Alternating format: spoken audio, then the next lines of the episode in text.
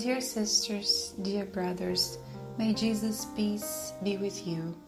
Welcome to another Coffee and Spiritism, bringing you a message today from Luziane, Bahia.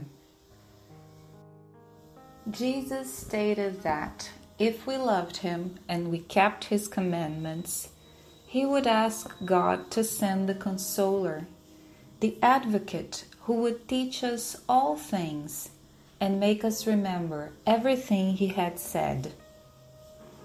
And Spiritism came, explaining all of Jesus' teachings, shedding light on the map which is the Gospel, so we could walk steadily and surely.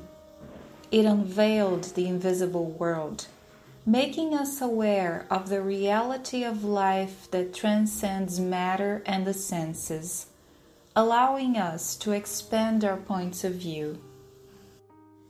The Spiritist doctrine presents us a God that is a parent, good, just, and merciful, supreme intelligence, primary cause of all things, inviting us to love and not fear, showing us that one existence will not be enough for us to move towards the angelical realm, destiny of all.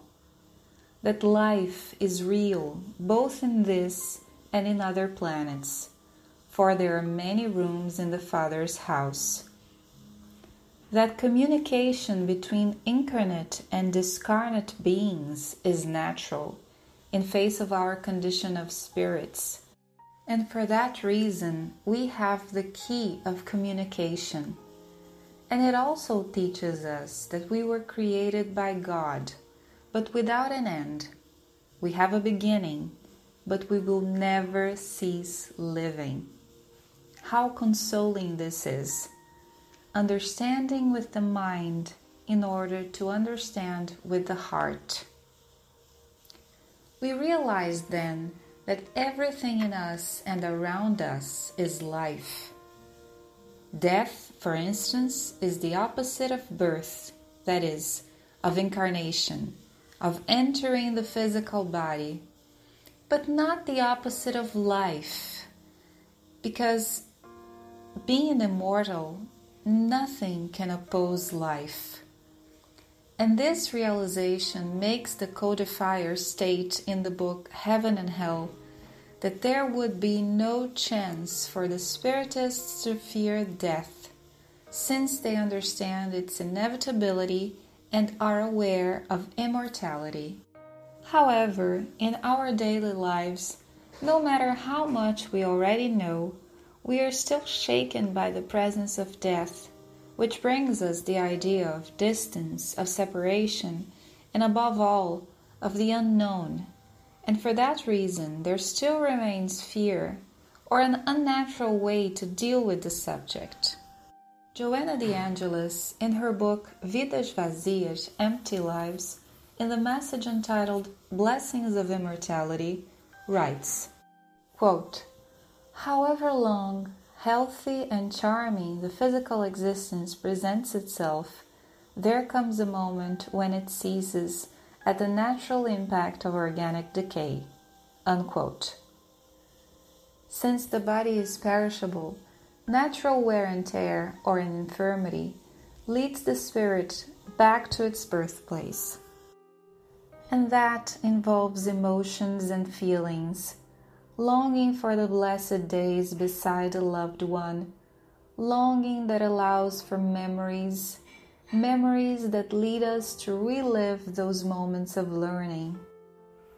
Gratitude invades us as well for everything we could learn with our loved ones. Sometimes guilt, remorse, sadness for not having had the time to ask for forgiveness or to love more taking better care of them. It's an overflow of emotions we cannot put into words, we can only feel. How important it is for humanity to have the consoler that brings Jesus back and allows us to understand situations and soothe our hearts. How, when faced with so much mercy and love, such tenderness in the way the spiritual benefactors handle us, we are able to harmonize our reflections and feel in peace with the divine designs.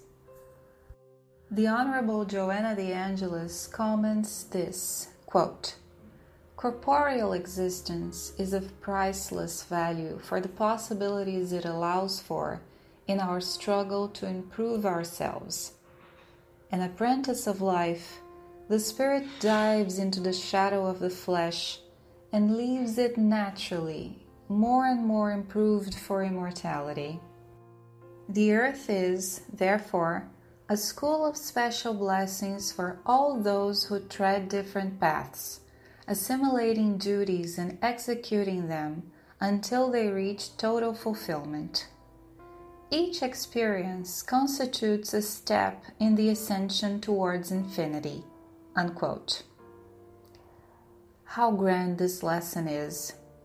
The body is the instrument of redemption and therefore must be well taken care of, respected, and loved.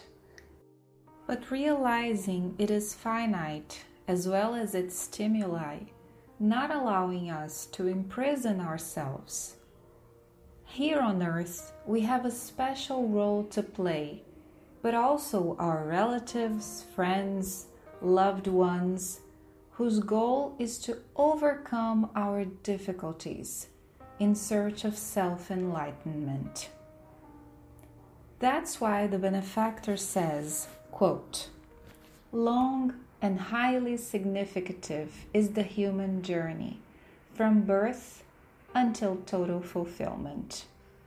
Like a rough diamond, which needs to be lapidated so it can shed the light it keeps inside, the spirit develops under blows of improvement until the moment it can reflect the purity it is made of. We are immersed in immortality. Everything is immortal life. Incarnate or discarnate, we are alive.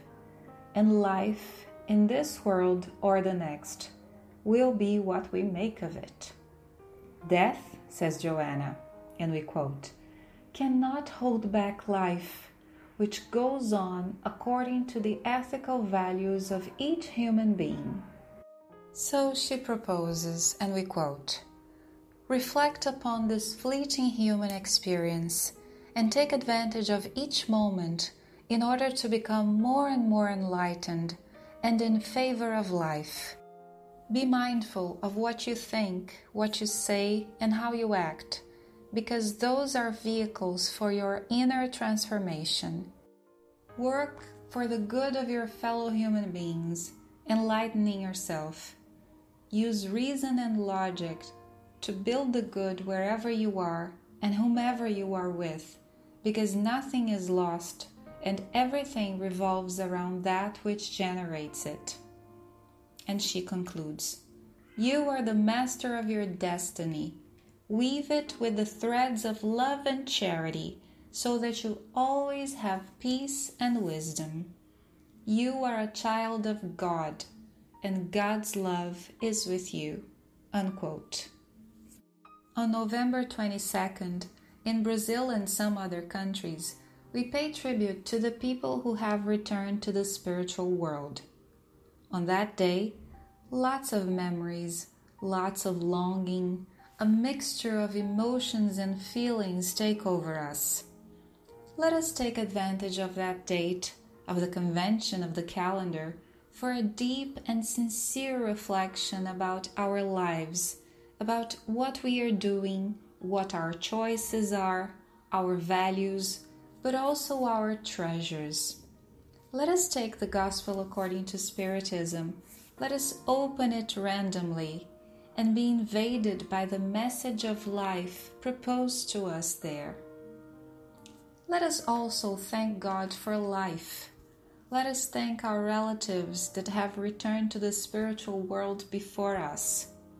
Let us be thankful for everything and paying tribute to them to life and to everything we have gained so far, let us live fulfilling our duties, meeting our responsibilities, loving, forgiving, and moving ahead until the day when God requests our presence on the other realm. A moment when we will understand that our task here has been fulfilled, when we are summoned for new learnings and new experiences. Jesus with us now and always. With our hearts filled with gratitude, we send you lots of love, and until the next Coffee and Spiritism.